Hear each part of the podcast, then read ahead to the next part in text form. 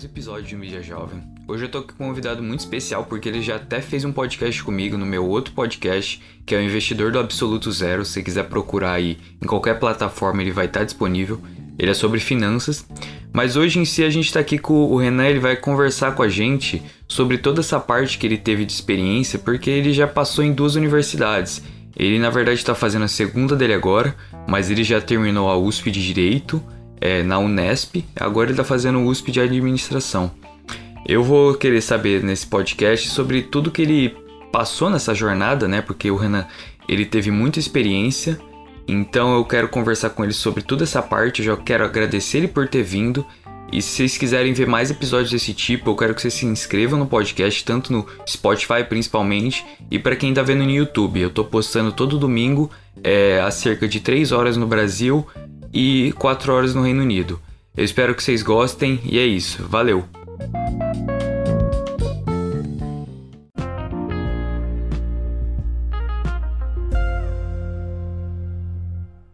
Ô Renan, é, eu vou começar o podcast fazendo uma pergunta que eu fiz pro Ricardo, que eu gostaria de entender por que, que a área de direito no Brasil está acontecendo é, essa mudança, assim, que as pessoas não estão querendo trabalhar nela, estão fazendo a área de direito porque acaba sendo a opção mais é, viável, sabe? Que os pais, até por exemplo, acham interessante, mas não continuam com a carreira. Bem, cara, eu acho que é muito pelo perfil da economia mesmo. É, quando a gente fala de economia, você tem que pensar no, na coisa básica que é oferta e demanda.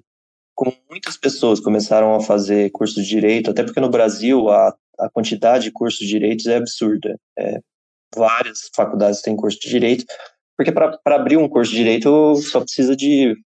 É, antigamente o pessoal falava giz e livro, né? É, tipo, alguém tá dando aula e ter os livros. Hoje nem isso mais precisa, porque é tudo online, né? Então essa facilidade fez com que muitos cursos de direitos fossem abertos. Claro que a OAB vim é, olhando isso há muito tempo, fez o exame, já faz o exame já tem anos que já, já é aplicado para você poder advogar, você tem que passar nesse exame. Porque caso não, não tivesse feito, hoje no Brasil existe mais ou menos um milhão de advogados. É, caso não existisse o exame do, do OAB, ia para 5 milhões, sabe? Uma coisa absurda. E qualquer profissão, qualquer produto, serviço está tá exposto a esse risco, né? Se muitas pessoas estão ofertando, o salário tende a diminuir. Não que você não possa ser rico sendo advogado, obviamente pode acontecer. Só que como tem muito, muito advogado já no Brasil, para um jovem advogado é muito difícil essa, esse início de carreira. Para mim, principalmente, os, os, dois primeiros anos, é, eu saí no negativo, né? Porque o meu trabalho não, não dava para pagar as minhas contas, tudo. É claro que vai melhorando, é, principalmente para as pessoas que, que perseveram, tudo. Mas aí eu percebi que, tipo, é, se eu fizesse administração, e eu, eu sempre tive esse viés de empreendedorismo, de querer construir alguma coisa, eu teria um futuro um pouco mais palpável, alguma coisa que eu me identificasse mais. Ah, entendi. É, é mais questão financeira mesmo, porque, tipo, é, até meu amigo que está querendo fazer advoc... É, direito, né? Eu ia falar advocacia, uhum. mas é direito. É tipo assim, eu não entendo. Quer dizer, para mim não é tão fácil de entender por que, que uma pessoa assim queria fazer direito, sabe? Qual que é a motivação além do trabalho, sabe? O que, que você acha que tipo, é a parte mais assim legal do, do direito, que, na sua opinião?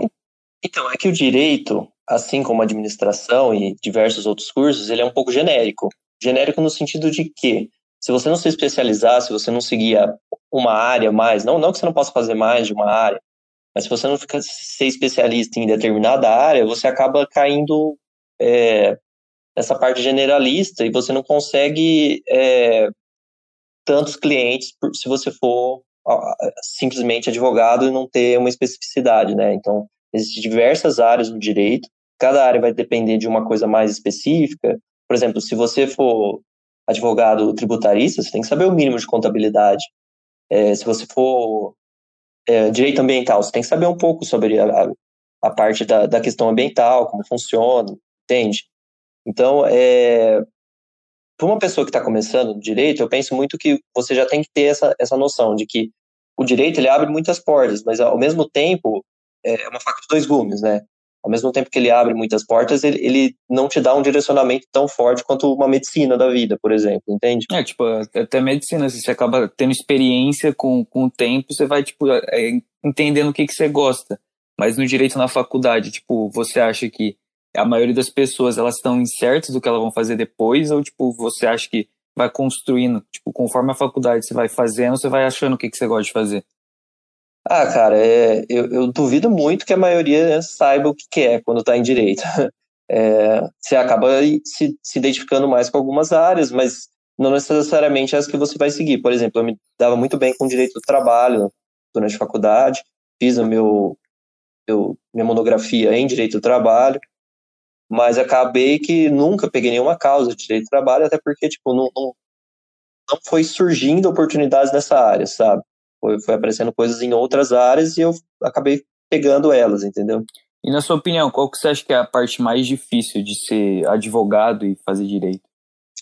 Ah, é, você está sempre sujeito a se reciclar. Então você tem que sempre estar tá aprendendo novas leis, no, novos códigos, porque não tem como você ser 100% conhecedor de uma lei, porque ela vai mudar, ela acaba se modificando. Apenas, tipo, o meu exemplo, é, eu formei no final de 2015, começo de 2016, de lá para cá teve um novo Código de Processo Civil, foi de 2015, e a, uma mudança na lei do trabalho que modificou muitas coisas, né? Então, é, as coisas que eu vi da, na faculdade não necessariamente são as coisas que se aplicam hoje em dia. Isso não é uhum. necessariamente ruim, porque você tem é, esse fato de você tem que estar tá sempre estudando, mas é uma coisa que é um pouco cansativa, assim. É, imagino, né? Tipo assim, eu, eu tô querendo fazer um curso porque eu sei que, tipo, você acaba aprendendo tantas coisas práticas, assim, tanto de finanças e programação, que você sabe que você, onde você vai conseguir usar isso, sabe? Que você não vai sair da faculdade sem saber de nada, assim, você pelo menos tem uma noção de uma coisa prática. Mas é. eu imagino que direito você fica meio confuso, né? O problema do, do direito, eu diria, é que algumas faculdades já são cursos extremamente tradicionais, assim, tem cursos de mais de 100 anos no Brasil de direito.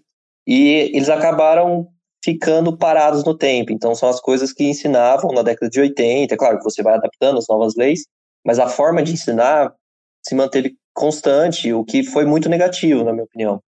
Então, hoje em dia, eu percebo que as habilidades, é, o que o pessoal chama de soft skills, né? Você ter a habilidade de conversar, a habilidade empática, você conseguir é, se virar mais é, que você consegue em outros cursos, você não tem tanto no direito.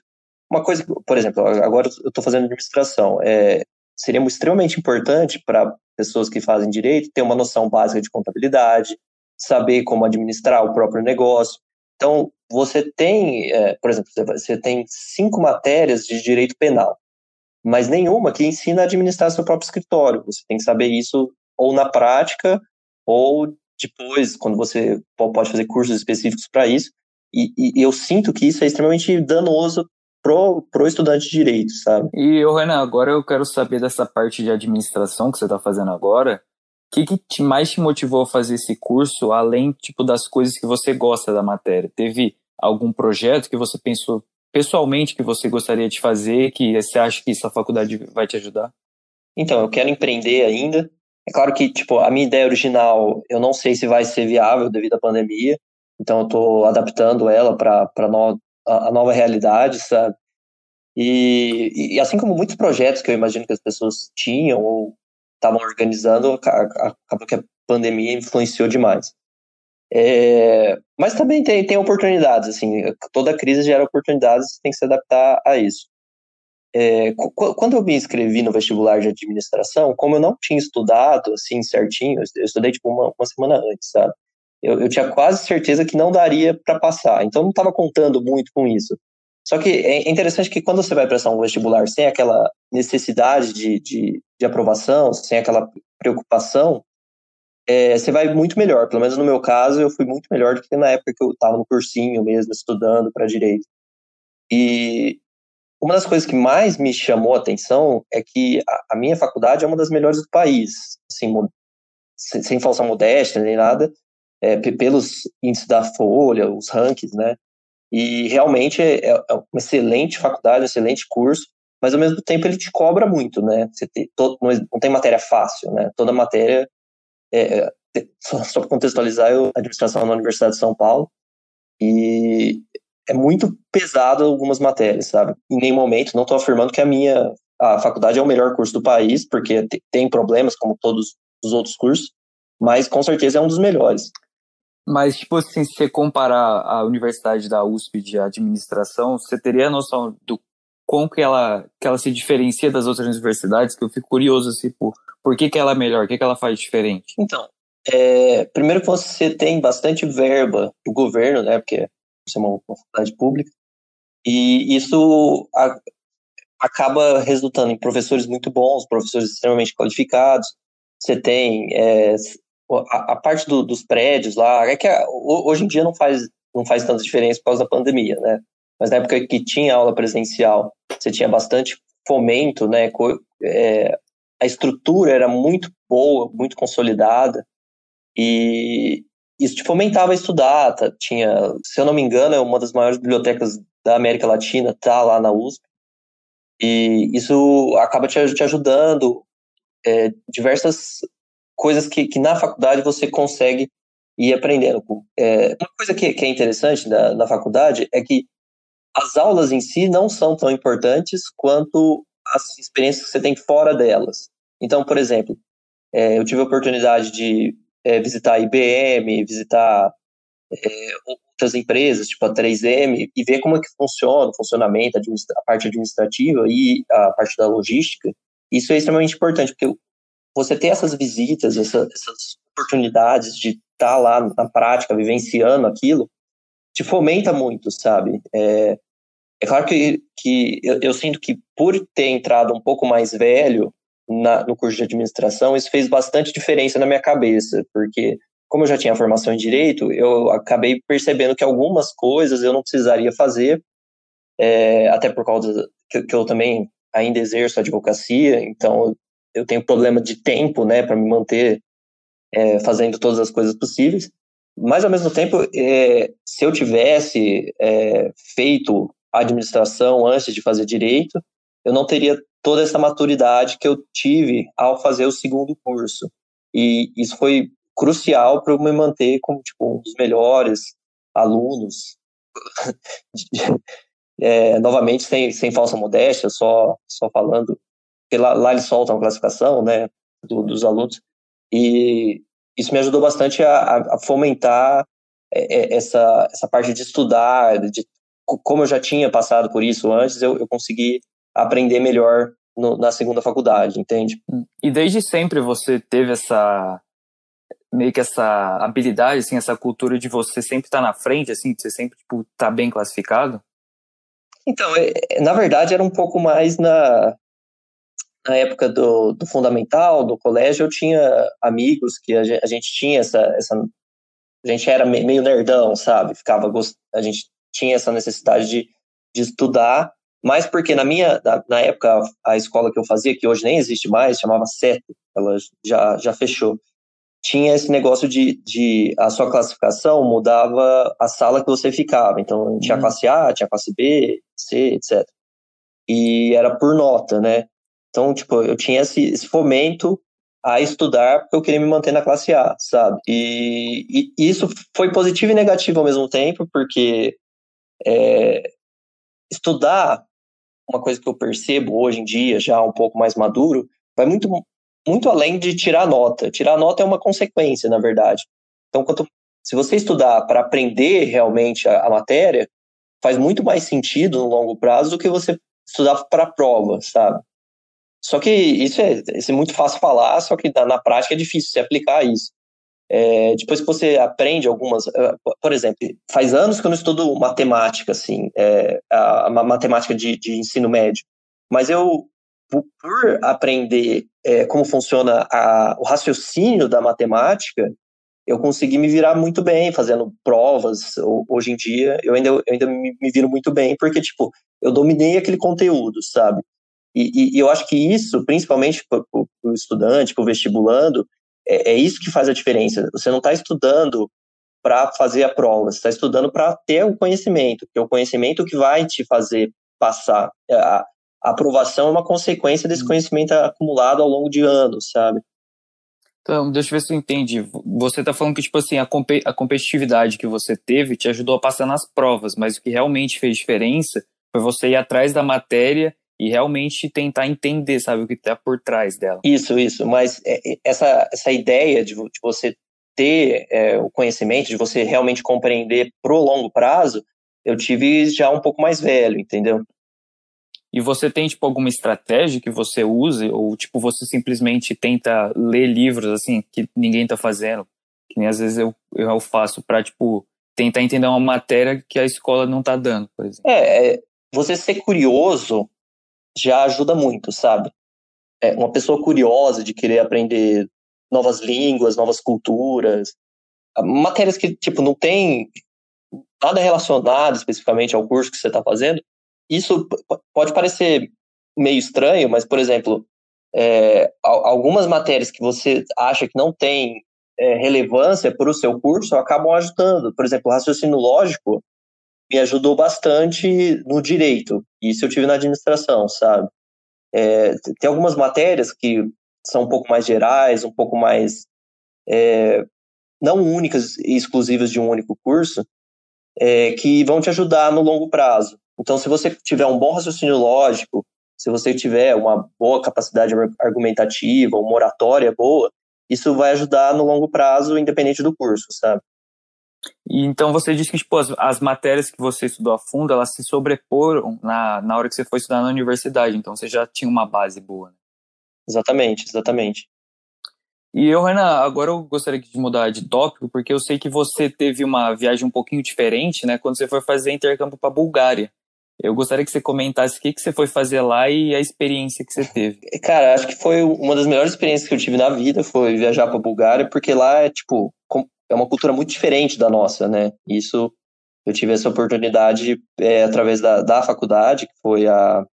Era um grupo de extensão, chamava ISEC, que eles davam é, é, esse suporte para você fazer um intercâmbio. Eles tinham vagas, então foi um intercâmbio voluntário, eu não recebi é, nenhuma compensação, é, rem, nenhuma remuneração para ir, mas ao mesmo tempo, tipo, eu ganhei alimentação, ganhei a moradia e tive essa, é, esse tempo extra para ficar lá, poder viajar no país e para mim foi, foi muito muito positivo. Então eu, eu fiz um o, o programa que eu me inscrevi chamava Devoted Teachers, então eu, eu ensinava inglês e português para crianças búlgaras que estavam é, de, de, idades variadas, assim, de 6 a 15 anos. E acabou que, que eu tive vários contatos com vários, vários alunos diferentes e para eles ter alguém do Brasil lá era muito diferente, porque eu estava numa cidade que não era uma cidade principal, assim, lá, chamava Svistov. E foi escolha e sua ir lá? Foi, foi. É, é, assim, eles te dão algumas oportunidades para você escolher. Então, tinha, tinha é, na Bulgária, tinha Rússia, tinha África, e tinha diversos países, é, na Ásia. África? Nossa. É. São vagas específicas para o seu perfil. Aí você faz uma entrevista e se eles gostarem, vocês acabam fazendo o intercâmbio. Só que eu queria ir para um país que não era, assim, é, eu, por exemplo, tinha uma amiga minha que só queria ir para a Itália, mas, assim, a Itália ainda é muito próxima do Brasil, por causa da nossa cultura, nossa colonização, é, e então essa parte ibérica, é, Portugal, Espanha, Itália, eu acho que, que é muito próximo ainda do Brasil, mas quando você vai para o leste europeu, aí você tem um choque de cultura, diferente as coisas. E eu tive a oportunidade de aprender um pouco de búlgaro, que eu e, e voltando ao assunto que eu estava comentando, tipo, não é um conhecimento que é tão relevante para o Brasil ou para para outras coisas, mas só de você ter de eu ter tido essa experiência, de ter aprendido uma outra língua, pelo menos o básico, já é, melhorou a minha, minha capacidade argumentativa, eu, eu acredito. É, o inglês também que você tinha aprendido. Sim, com certeza. E, e fora que a experiência é muito importante. Eu diria que para a pessoa que está começando a vida, para o jovem, é, é, claro que a questão da pandemia você tem, você tem que levar em conta, mas fazer um intercâmbio é, é muito importante para você ter. Porque na época eu tinha 19 anos e eu ainda era muito molecão, né? Ainda não tinha muito conhecimento de. Eu, eu, eu não tinha morado sozinho, então para mim foi uma experiência bem única de poder me virar e ainda mais num país que pouquíssima gente falava inglês, então isso foi um dos motivos que me levou a aprender um pouco de búlgaro. E quem falava inglês era mais ou menos os, os jovens, né, pessoas até 30 anos, a maioria falava inglês, só que o pessoal mais velho é, falava nada, entendeu? Por isso que eu tive que aprender, é, pelo menos, tipo, pedir informações, perguntar quanto custava alguma coisa, e isso foi bem, bem interessante. É. Eu imagino, tipo, até essa curiosidade sua de ir num lugar desconhecido mostra que você estava realmente querendo ir atrás de um desafio, né? Alguma coisa nova. E eu acho que, tipo, isso que às vezes alguns jovens não têm essa, essa curiosidade, sabe? Eles não fomentam isso neles e preferem ficar, tipo, na zona de conforto, acabam não desenvolvendo tanto, né? É, é exatamente esse o ponto, né? Porque ao viajar para um país que eu não tinha um conhecimento tão grande, é, a Bulgária você não, não estuda durante a escola, por exemplo, não é um país tão relevante assim. E pelo menos para o Brasil, né? Lá para o leste europeu ele é mais relevante.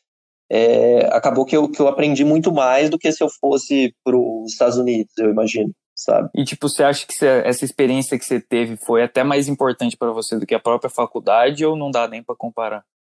Ah, cara, é que de, depende do aspecto, né? Pro aspecto, por exemplo, do autoconhecimento, eu diria que o intercâmbio ajudou muito mais do que a faculdade. E você teria, tipo, essa oportunidade de fazer alguma coisa parecida de novo? Você já pensou ou você prefere manter o que você está fazendo agora, de estudar aí no Brasil? É, então, é, é que agora eu já estou com 29 anos, né? Então, já teve, já tive a, a perspectiva de fazer intercâmbio. E agora eu já tenho. O, o problema é que eu tenho é, clientes aqui, eu tenho coisas que me prendem aqui no Brasil por enquanto. Não significa que assim, se eu me arrumasse muito bem, tipo, deixasse todo o dever de casa, assim, eu, eu não poderia fazer um intercâmbio, até, até daria. Só que você tem que pesar, pesar muito o custo-benefício disso, né? É, eu ainda quero viajar, ainda quero fazer, tipo, morar um mês em algum país, mas eu não poderia me afastar, por exemplo, três meses do Brasil, sabe? E também tem, tipo, aquele fator de você estar tá longe de casa, sabe? Tipo, algumas pessoas, tipo, até eu, quando cheguei aqui, você tem aquele choque, assim, é, é meio difícil você se acostumar, assim, logo de início, você tá num lugar totalmente desconhecido, isso acaba meio te desgastando, eu imagino. Sim, sim, com certeza. E fora que, é, por exemplo, a, a questão do clima lá, eu peguei menos 27 lá, frio muito forte para um brasileiro que nunca tinha visto nem neve, sabe? não, acho que a menor temperatura antes de eu ir para a Bulgária que eu tinha vivenciado em Rio Preto, que é a cidade que eu, que eu moro, é, era 5 graus, 4, 5 graus. Que foi um inverno, assim, fora da curva. E lá, tipo, é, é uma temperatura tão, tão absurda que, tipo, se você não tiver uma roupa certa, você ficar muito tempo na rua, você corre risco de morte, né? É, lá casos de hipotermia são muito comuns. E você teve outra, outra oportunidade de viajar lugar lá dentro ou você só ficou na Bulgária mesmo? É, eu fui para Turquia também, que é, é, vizinha, né? E também é um país fantástico. Mas é, eu, eu não sei como ele está agora. Teve muitas, muitos problemas depois que eu fui. Mas na época era muito interessante. É, eu imagino que, que tenha mudado um pouco isso, mas é, tanto no Brasil, é, tanto na Bulgária quanto na Turquia, é, os brasileiros eram muito bem vistos, assim, o pessoal gostava de brasileiro, então, tipo, eu chegava comentando que eu era brasileiro, e o pessoal ficava, tipo, um, um pouco curioso, e eles me tratavam, tratavam muito bem, sabe?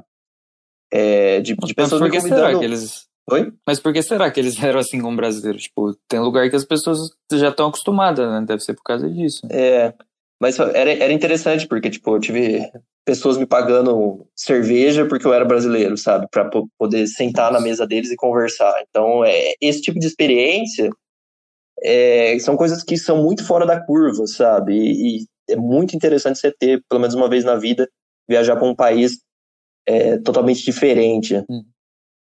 E, Renan, agora eu quero saber mais dos seus projetos que você tem, que você está fazendo administração agora qual que são as suas projeções para o futuro? O que, que você está pensando em fazer? Você tem alguma coisa em mente? Alguma coisa que já está planejando? Bem, uma coisa que a administração me trouxe foi esse conhecimento maior de contabilidade, de é, matemática financeira, e isso me ajudou a investir melhor. Então, eu comecei a investir na bolsa desde o ano passado, é, em ações, e, e isso é uma coisa que me traz um, uma certa. Ah, eu, eu, me sinto bem fazendo isso porque, tipo, eu, eu, vejo que tem um retorno, sabe? No longo prazo tá me dando um retorno muito bom. E é uma coisa que você tem que estar tá sempre constantemente se renovando, constantemente estudando. Então, tipo, é uma das coisas que eu tenho, tenho mais me focado é estudar mais sobre a bolsa, sobre investimentos, é, fazendo a minha estratégia de investimentos, porque cada pessoa investe de uma forma, investe em algum em ativos diferentes, né? E teve venciado, por exemplo, circuit break que teve aqui no Brasil, foram seis, seis circuit breaks que teve no Brasil, que, tipo, se eu tinha 10 mil investido, foi para, sei lá, 3, 3 mil, 4 mil num, num dia. É, foi um, um, aprendizado muito forte, assim, é, de saber é, co como eu, eu, iria investir e essa possibilidade de eu ter segurado as pontas, assim, é, me ensinou bastante também. É, empreender, então eu ainda vou abrir uma, uma marca minha. É, é que eu, eu tenho um hobby, né, que é uma das coisas que me ajuda bastante, que eu gosto muito, que é a escalada. Eu faço escalada em montanha. E é, é uma, uma, uma paixão minha, é um negócio que me, me deixa muito feliz, é um negócio que eu gosto muito. E eu, eu percebo que, por exemplo, no Brasil só tem uma marca que, que trabalha com isso. Então, é uma das coisas que eu pretendo ainda fazer é abrir a minha marca de produtos para escalada, que é um esporte que, que eu vejo que no Brasil está crescendo muito. E não tem nenhum incentivo, assim, as pessoas é, que, que querem comprar produtos relacionados a isso, ou eles pegam de, ou eles compram de outros países, somente da Itália, ou eles é, compram dessa única marca nacional que, que, tipo, não tem produtos tão bons, assim, são produtos regulares, e tem um monopólio, né, só eles que vendem. Então, uma das coisas que eu ainda quero fazer, só que, tipo, é, ainda estou estudando, ainda é uma coisa para um, um, longo prazo. Né? Cinco anos, mais ou menos. Mas você pensou nisso por causa que você gosta disso ou porque você viu uma oportunidade? É um pouco dos dois, na verdade. É, quando, quando eu quis comprar alguns produtos é, ano passado, eu percebi que, que tipo, não, não tinha, não tinha nem opção de eu comprar o produto porque não tinha do meu tamanho, ou o produto que, que tinha não era aquele que eu, que eu, que eu procurando. E, ou, ou se eu quisesse comprar do exterior, eu ia pagar muito, mais caro por causa da questão do imposto.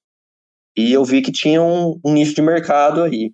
E na, na, academia que eu pratico a escalada, eu percebo que, tipo, cada vez mais gente está interessada. Então, toda semana está indo mais gente, gente nova. É, teve um boom muito grande de uns dois, três anos para cá. E eu acho que, principalmente, devido a, a ter se tornado um esporte olímpico, né? E as pessoas ficaram interessadas e é um esporte que visualmente é, é muito fácil de você entender o que está acontecendo. A pessoa está literalmente escalando uma parede, quem escalar é, primeiro, tem, tem, as diferentes modalidades, né? É, na, no speed, por exemplo, quem, quem escala mais rápido ganha. Então, tipo, não tem um, a, a pessoa não precisa ter um conhecimento prévio, por exemplo, é, uma analogia besta, por exemplo, futebol americano, não é todo mundo que entende como o que está acontecendo no jogo. Na escalada, não. A escalada, automaticamente a pessoa olha, vê o que está acontecendo e já sabe do que se trata, entendeu? Quanto tempo faz que você está praticando? Fez dois anos e meio. E você começou por conta própria ou foi alguém que te mostrou? Foi meu irmão. Meu irmão, ele começou um ano antes que eu. E o começo da escalada, é, assim como diversos esportes, eu imagino, é muito difícil, porque o começo é muito, é muito complicado porque você não, não tem a técnica, você não tem o, a, força física para fazer determinados movimentos. Então, as primeiras vezes que eu fui foi horrível, assim, eu se, se, eu tivesse tido como base só a primeira vez que eu fui, eu, eu não teria voltado, sabe? É, mas aí, a partir do momento que eu comecei a treinar mais, primeiro, quando, você começa na, na, escalada, geralmente você vai escalar numa parede artificial, né, numa parede indoor, que a gente chama. E é, é você não tem essa perspectiva da, da montanha. Então, depois que eu, que eu treinei por uns seis, sete meses, meu irmão falou: ah, vamos na montanha, que, que, que eu acho que você vai gostar muito mais. Aí, beleza, eu já tinha pelo menos o conhecimento básico das técnicas, tudo. E a partir do momento que, você, que eu fui para montanha, eu vi, nossa, é, é, essa atividade assim é uma coisa apaixonante, sabe? Tipo, você, você olha você tá tipo 300 metros do chão, dá uma sensação muito diferenciada, sabe? Ah, imagino. E quando você começou, você tipo tinha algum objetivo ou você fez mais por diversão? Ah, eu, eu, eu sempre eu vi as pessoas que faziam academia ou faziam algum esporte uh, há muitos anos, o pessoal que corre maratona, por exemplo. Eu não, não entendia muito bem como que a pessoa tinha aquela disposição para acordar às 5 horas da manhã para ir malhar ou ir correr na rua. Porque não, não era uma coisa que, que tipo, eu me enxergava fazendo, porque tipo, não fazia muito sentido para mim. Não era uma coisa que eu era apaixonado por aquilo.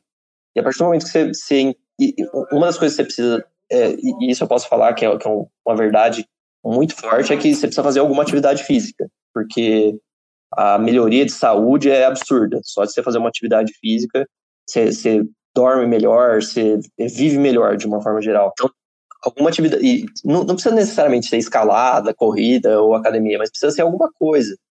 E quando eu tive a oportunidade de fazer a escalada, eu vi que a evolução daquele esporte, você está sempre se dispondo a estar tá cada vez, cada vez é, mais forte, cada vez evoluindo mais, me dá uma sensação muito boa, né? Porque cada é, as vias que você faz lá tem os níveis, né?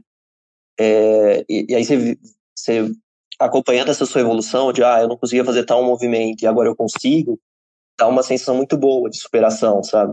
E a escalada, você acha que, tipo, se tivesse algum amigo que não tivesse noção nenhuma de como começar, você, tipo, você poderia chamar ele para escalar com você ou ele ficaria assistindo? Não, com certeza. É, é assim, é, a escalada na montanha você tem que ter uma, um conhecimento prévio, assim, pelo menos o básico.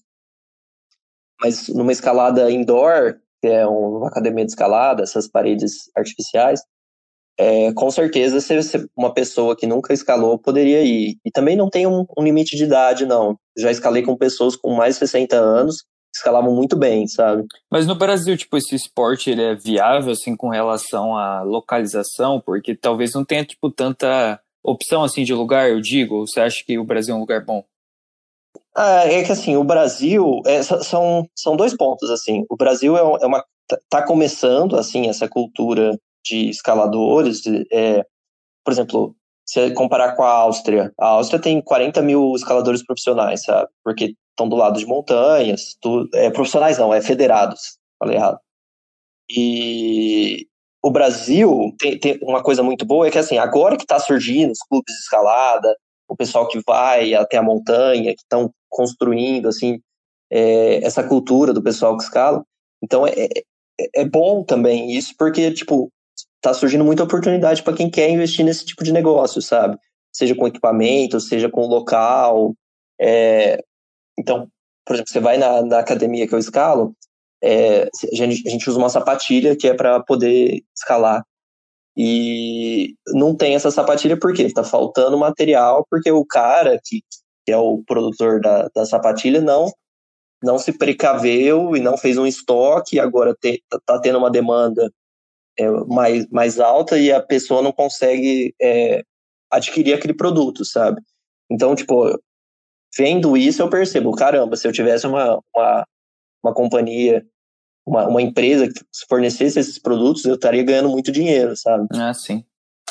Ô, Renan, agora eu queria fazer uma pergunta um pouco pessoal, mas isso aqui vai me dizer muito do que você está querendo fazer no momento, que é qual que é a sua maior fonte de motivação e qual tipo de pessoa te influencia? Você tem algum autor, alguma pessoa assim que você sempre aspira, né? Ah, cara, é, o meu pai foi uma pessoa que me influenciou muito, assim, nas minhas decisões. É, é uma pessoa que eu tenho como base. É, minha mãe também é uma pessoa que, que extremamente batalhadora. Autores que eu gosto, eu, eu sempre recomendo Howard Marks, que é um autor que fala sobre investimentos, que ele é muito bom. E, e assim, para o pessoal que, que, que, deseja investir, tem essa noção que com investimento você pode ir muito longe, assim, pelo menos para ter, ter essa independência financeira, o Howard Marks, para mim, é, o, é onde você pode começar, sabe? E se você se analisar, por exemplo, coisas de, de, de vida, coisas que, que te trazem é, ah, um, um acalanto, uma coisa tipo de autoconhecimento, eu gosto muito de dois filósofos. É, é, é claro que eles são muito é, muito da moda, assim, mas não, nem por isso eles não são são grandes pensadores e merecem assim todo o respeito por, ser, serem brasileiros, que é o, o Pondé e o Portela. É, eu assisto muito vídeos deles na, no YouTube, eu gosto muito deles, eu acho eles pensadores muito, muito interessantes, assim, o, o pensamento que eles, que eles mostram, sabe? E uma das coisas que eu, que eu gosto de perceber é que o conhecimento, ele necessariamente, ele precisa se renovar, sabe? Então, a partir do momento que você quer, tem essa curiosidade de aprender coisas novas, querer fazer coisas novas, você precisa estudar coisas diferentes, sabe? E é uma das coisas que eu gosto muito é ter essa curiosidade para ir lá e pesquisar. Por exemplo, eu já vi vídeos sobre cálculo avançado, sabe? É, obviamente que eu tive cálculo na, na faculdade, mas era uma coisa um pouco mais básica, sabe? Só que eu queria falar, ó, para que, que eu vou aplicar isso? Então eu tive, tive que fazer essa pesquisa sobre é, cálculo avançado e, e, me trouxe um, assim, não sei se vou aplicar isso na prática, mas me trouxe um conhecimento que eu entendi. Caramba, é, faz muito mais sentido do que simplesmente aquilo que eu vi na, na escola, sabe? No, no, no, colégio. Então, se você tiver essa curiosidade de ir lá e pesquisar coisas que vão além do, do currículo escolar, você vai ser recompensado com coisas diferenciadas, sabe? É, e ser recompensado também com essa, tipo, essa oportunidade que você tem de conhecer grandes pensadores que por exemplo, quem trabalhou a vida, né? Só para fazer uma equação. É uma coisa interessante de saber. É, é que algumas. É, é, é, que é interessante que, por exemplo, na administração eu tive alguns conceitos que são assim extremamente básicos, mas como, como eu nunca tinha visto em outro lugar, nem no direito, nem, nem durante a vida, e, e são coisas que assim é, acho que todo mundo deveria aprender na, na escola, assim, no, no fundamental mesmo, é, fez muita diferença na minha vida, sabe? É, conceitos como, por exemplo, custo-oportunidade, que é você fazer um investimento, se, se você não ponderar esse custo-oportunidade, de tipo, ah, se eu fizesse esse investimento aqui ou em outro lugar, qual que seria o custo? O custo do seu tempo, ou seja, ó, eu tô, é, eu vou lá naquele, naquele evento, naquela viagem, não sei o quê, e vai custar, sei lá, é, mil reais aquela viagem. Só que não é esse o cálculo, porque você está perdendo o seu tempo, você está perdendo é, diversas outra oportuni outras oportunidades que devem ser consideradas também. É, e, e, conceitos bem, bem básicos assim de estatística que ajudam muito a, a, a entender melhor as coisas que você é, os estudos as coisas que você você percebe em outros em todas as outras áreas do conhecimento sabe? Então por exemplo o conceito de regressão à média é um conceito que, que é um pouco um pouco difícil para as pessoas entenderem mas depois que eu, que eu aprendi, eu, eu, vi, eu vi que diversas coisas que você é, tende a acreditar que podem acontecer, é, geralmente com a regressão à média não vão acontecer, sabe? Então, esses conhecimentos estatísticos, de contabilidade, de matemática financeira, são muito bons para coisas práticas, assim. Se você vencer o currículo escolar e for para uma coisa um pouco mais prática, é, te ajudam muito, sabe? É, isso aí que você comentou é uma coisa que eu acabo, tipo, pensando bastante, porque tem alguns conceitos que você aprende na escola que eles não dão tanta importância e profundidade, só que se você pensar bem, que nem o custo de oportunidade que você falou, tem um real valor, sabe? Que você pode aplicar no seu dia a dia na hora de você tomar decisão. Você pode ser mais, sabe, mais é, sábio, né? Mais prudente. É, e, por exemplo, uma coisa, uma coisa extremamente é, super básica para mim, mas que para o brasileiro médio muitos ainda têm confusão, é, é, a, é, a, confusão de receita e lucro, sabe? Então a pessoa, ah, eu, eu tive, eu tive, sei lá, mil reais de, de, de lucro. Não, você teve mil reais de receita, porque você tem que tirar todos os custos, sabe? E a pessoa não consegue entender isso, e, tipo, para mim é um negócio extremamente básico. Só que para o pro, é, empreendedor, principalmente é, microempresário individual, essas pessoas que têm esse negócio de esquina mesmo, sabe?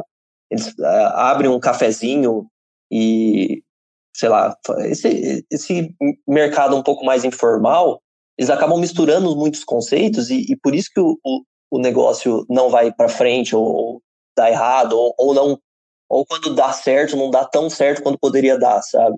Porque eles não têm esse conhecimento assim é, e, e, não não estou criticando isso tipo cada um você é, tem que entender que também que o Brasil tem, tem diversas limitações Mas se, se a gente tivesse esse conhecimento, se fosse ensinado essas coisas básicas de matemática financeira, caramba, ia fazer uma diferença muito brutal para a evolução da, do Brasil como uma sociedade, sabe? Ah, sim. E também tem até, tipo, é, a cultura, né, tem muito a ver com isso, porque nos Estados Unidos, por exemplo, eles têm bastante, tipo, livros, assim, essas coisas que nem... Eu não sei se você conhece o Pai Rico, Pai Pobre. Sim, sim. Que ele é um livro, assim, bem simplesinho, só que quando você lê ele, você não tem conhecimento nenhum de nada, assim, de finanças, você fica curioso, sabe? É um negócio que te espanta, que você vê aquele mundo que tem de... É fora, assim, da, das, dos mitos que as pessoas têm da, da parte de finanças que você pode conhecer, que é um negócio que até é simples de entender, né? mas que a maioria das pessoas não vão atrás, porque não, nunca tem essa oportunidade, ninguém mostra para elas. É, e também é, é, o Brasil ele tem uma cultura que ele não gosta muito de empreendedor. Assim, é, ele, é, ele coloca o, a pessoa rica como vilão. E você não sabe necessariamente, porque, tipo, obviamente que muitas pessoas que têm um poder aquisitivo no Brasil são, é fruto de corrupção, é fruto de coisas ilícitas mas muitos outros são, é, eu, eu diria a maioria, é, tiveram um, um, trabalho árduo para conseguir chegar naquele ponto, sabe? E a, as pessoas não querem entender entender como que, que funciona isso. Eles geralmente é, vão para o caminho mais fácil. E isso é natural, sabe? É natural do ser humano. É, você tem aversão a risco, você tem aversão à dor, você procura prazer, procura felicidade, mas não está disposto a, a pagar o preço, sabe? é, é uma, uma, coisa até é, do subconsciente, né? Então, tipo, as pessoas querem falam assim, ah, eu quero ser feliz e estou disposto a fazer a fazer tudo que for possível para ser feliz. Só que é engraçado que assim, as pessoas que só pensam na felicidade delas, curiosamente e paradoxalmente também, são as mais infelizes, na minha opinião. Porque, tipo, a partir do momento que você, é, por procurar a felicidade em todo lugar e por procurar essa felicidade de maneira extrema, seja por abuso de substâncias, seja por é, diversas outras coisas, é, você acaba é, não se fortalecendo para vivenciar as, as coisas ruins da vida. Então, tipo, não, não existe a possibilidade de você é, ser 100% feliz o tempo todo. É, é uma, uma coisa surreal, sabe? Então, por, por as pessoas ficarem evitando a dor e procurando prazer a todo momento, eles não conseguem ir criando essa, essa é, resistência psicológica, resistência física, resistência intelectual é, para você conseguir viver o dia a dia. Então você vai ter pessoas cada vez mais infelizes, cada vez mais procurando, ah, sei lá, medicamentos, substâncias, procurando ah, é, coisas que deem sentido à vida, por, por essa necessidade muito forte de não conseguir é, se livrar dessa, necessidade, dessa é, procura extrema pelo, pelo prazer e felicidade, entende? Então, uma coisa que eu percebo é, as pessoas que querem ser felizes, é, elas têm que entender que para ser feliz, você também vai precisar ser triste em alguns momentos, entendeu? É, e o Renan, é, tem uma coisa que acaba, tipo, é, sempre influenciando jovens, que é essa parte, assim, deles fugirem da dor, né, e não ter essa noção de, de experienciar ela e aprender. Exato. Então, eu, eu gostaria que você, me falasse, tipo, é, se teve alguma situação que você sentiu, tipo, é, algum, sei lá, algum caos, assim, emocional, e o que, que você usou, tipo assim, alguma estratégia, alguma coisa que fez diferença para você sair disso e voltar, tipo, numa situação melhor? Bem, a, acho que a, que a, questão mais, assim, é, gritante que aconteceu foi o falecimento do meu pai, e eu me senti, assim, no fundo do poço totalmente, porque minha família era extremamente dependente dele, mas ao mesmo tempo, é, depois que, que passa esse baque inicial, é, eu percebi que, é, na época eu tinha 18 anos, quando ele faleceu, eu percebi que eu, que eu era uma criança ainda, sabe? Nem adolescente, eu era uma criança. Por quê? Porque meu pai, minha mãe me colocavam nessa bolha de proteção, me, não me explicavam as coisas que estavam acontecendo na família, porque ah, é, não, não concerne a você, tudo. E a partir do momento que eu, que eu tive é, é, essa, esse choque de realidade mesmo, eu, eu cresci muito, sabe? Eu evolui muito, eu, comecei a me virar muito mais. E então te, te, teve essa modificação. Então, nessa situação de uma dor extrema, uma dor gritante, eu tirei uma, um aprendizado que, que me modificou totalmente, sabe? Então, é, é claro que é, para a pessoa que, que é, é jovem, não, precisa chegar a uma situação extrema disso. Mas pode ser uma coisa, tipo, muito mais banal, tipo, uma desilusão amorosa, pode gerar essa, essa transformação. Que, caramba, é, eu, eu agi de maneira errada com tal pessoa, então se eu, se eu me transformar numa pessoa melhor, talvez eu consiga é, não cometer os mesmos erros no passado, entendeu? É, e é bastante relevante essa parte, né? Que você falou, principalmente de você amadurecer conforme você é protegido nessa bolha, assim, quando você é jovem, principalmente na nossa situação, que, que a gente está vivendo de ficar em casa, e você precisa ter esse momento, sabe? Tipo, eu ainda não me considero, assim, é, hábil para falar, porque eu não tive uma experiência, assim, tão extra, extraordinária que eu tive que ir atrás, assim, de amadurecer, ou sei lá, me cuidar independente. Ah, não sei, Lucas, porque, que, tipo... por exemplo, você teve a modificação do seu ambiente de vida, por exemplo, você foi para um outro ah, país. Sim, tem razão. É, para mim seria uma, um grande baque também. Mas, tipo assim, eu digo mais é que essa questão de você tomar independência, sabe? Por você não se preocupa, você perceber que você não depende de, não, não é isso. Tipo assim, você perceber que você tá por conta própria, sabe? Que você tem que fazer as coisas acontecerem.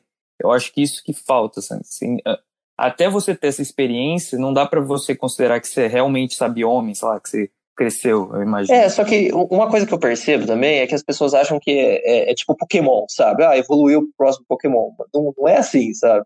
É, é um, é, é, muito mais um, um, ciclo, é muito mais um, um, processo do que uma chave que você vira, entendeu? Hum. Então, tipo, cada uma das, das, das coisas que acontecem vão ajudando a sua modificação, sabe?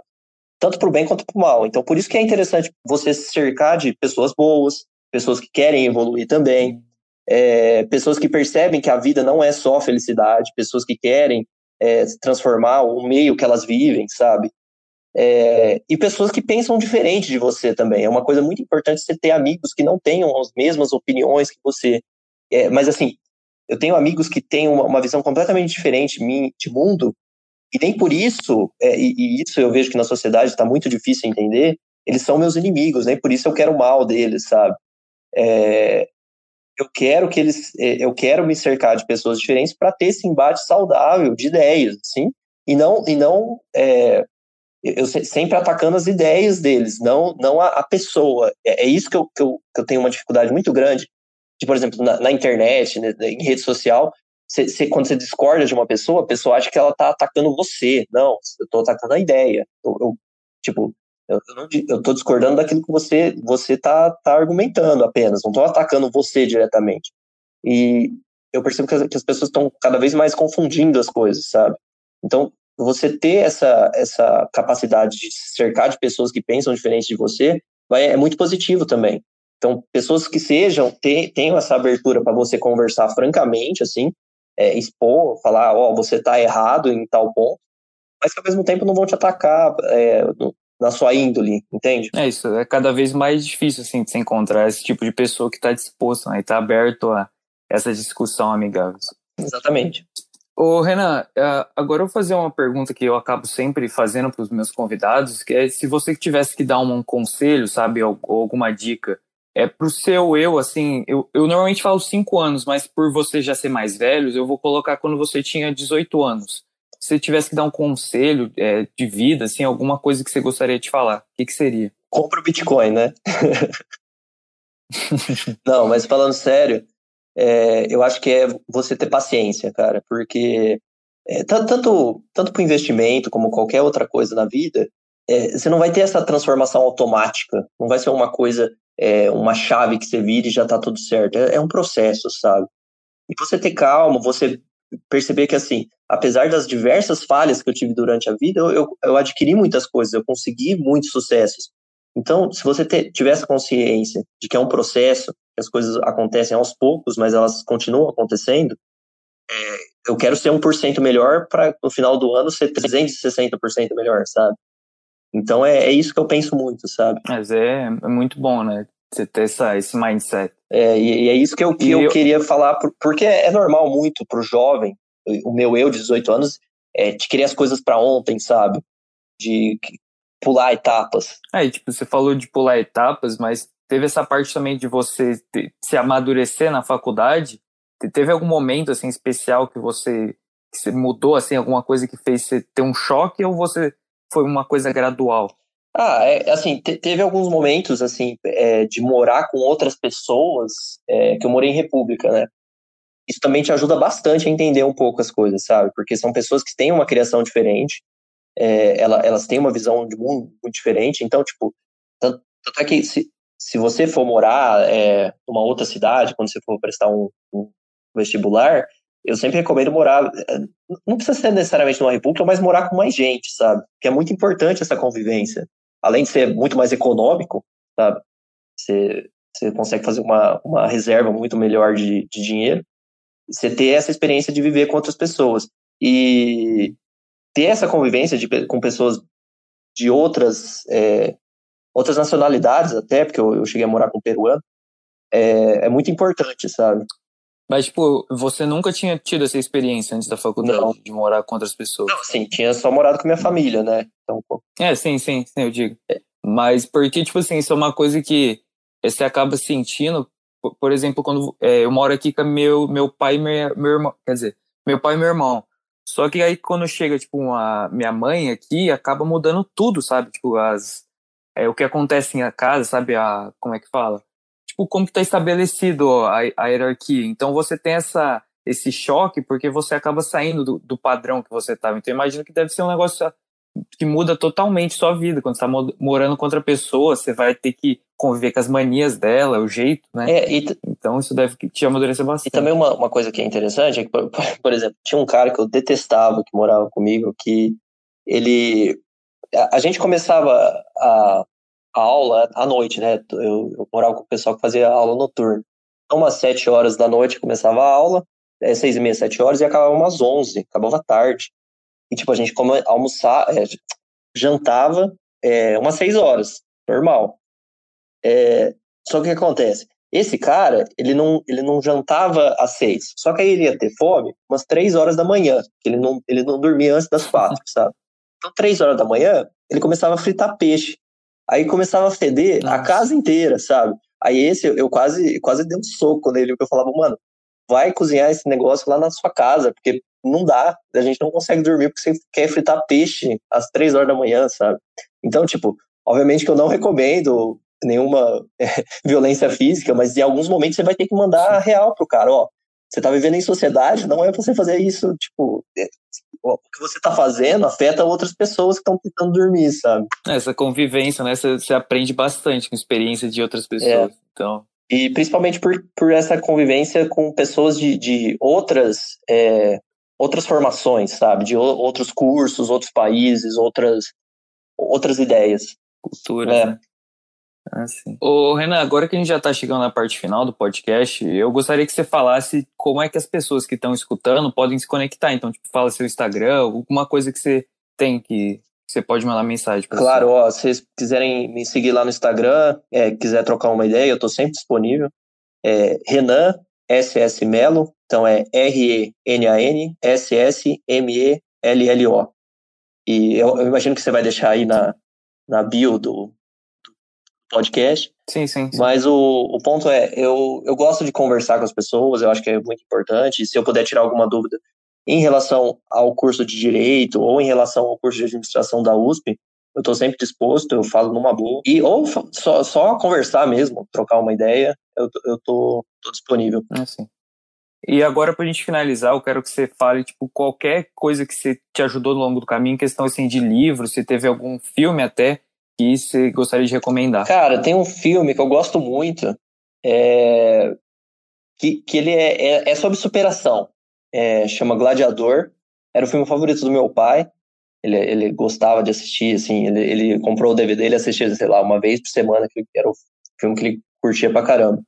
E é um filme, obviamente, que é, é, uma, é um romance de, tipo, não, não, é, não, é um, não é baseado em fatos reais, é uma, uma fantasia. Mas é um filme muito interessante de você ter uma, uma pessoa que, tipo, tinha tudo, aí ele virou escravo para voltar a ser um gladiador. Então é interessante. É, para você, qual é a parte prática desse filme? Porque você, você não tem seguranças na vida. Quem acredita que, que realmente que, que nunca vai passar por nenhuma necessidade está completamente enganado, sabe? Então, é, em alguma medida, você tem que correr riscos, entendeu? É, por isso que eu escalo também, sabe? Porque a escalada ela tem um risco inerente ao esporte, porque é, se tiver algum problema, se você der um nó errado, você cai e um abraço, você não vai sobreviver. Depois, passou de 10 metros, duvido que você sobreviva. Mas é, é interessante que, assim, ao mesmo tempo, o ser humano faz de tudo para evitar riscos, é, eles são necessários, sabe? Então, uma vida sem riscos é, é uma vida não vivida, entendeu? Muito bem falado. Ô, Renan, agora que a gente já vai estar tá finalizando, eu gostaria que você deixasse qualquer mensagem, assim, para quem chegou até aqui, e, e, é isso. Você que é jovem e está pensando em fazer um vestibular, está pensando em mudar de carreira, está pensando o que fazer da vida, você tem que lembrar que é um processo. Então, nada vai ser automático. Você tem que pensar no longo prazo. E paciência é essencial nesse momento. Então, se você tiver a oportunidade de viver novas experiências, co coisas legais, é, vai, vai em frente. Se você acredita que aquilo vai te fazer bem, é, siga em frente. Ana, eu gostaria de agradecer sua presença. Eu sei que a gente acabou tendo uns problemas no começo, mas eu espero que você tenha gostado da entrevista, quem chegou até aqui. Eu também queria mandar um abraço para meu amigo Felipe, que infelizmente não conseguiu é, participar dessa entrevista, mas eu tenho certeza que ele vai ter gostado.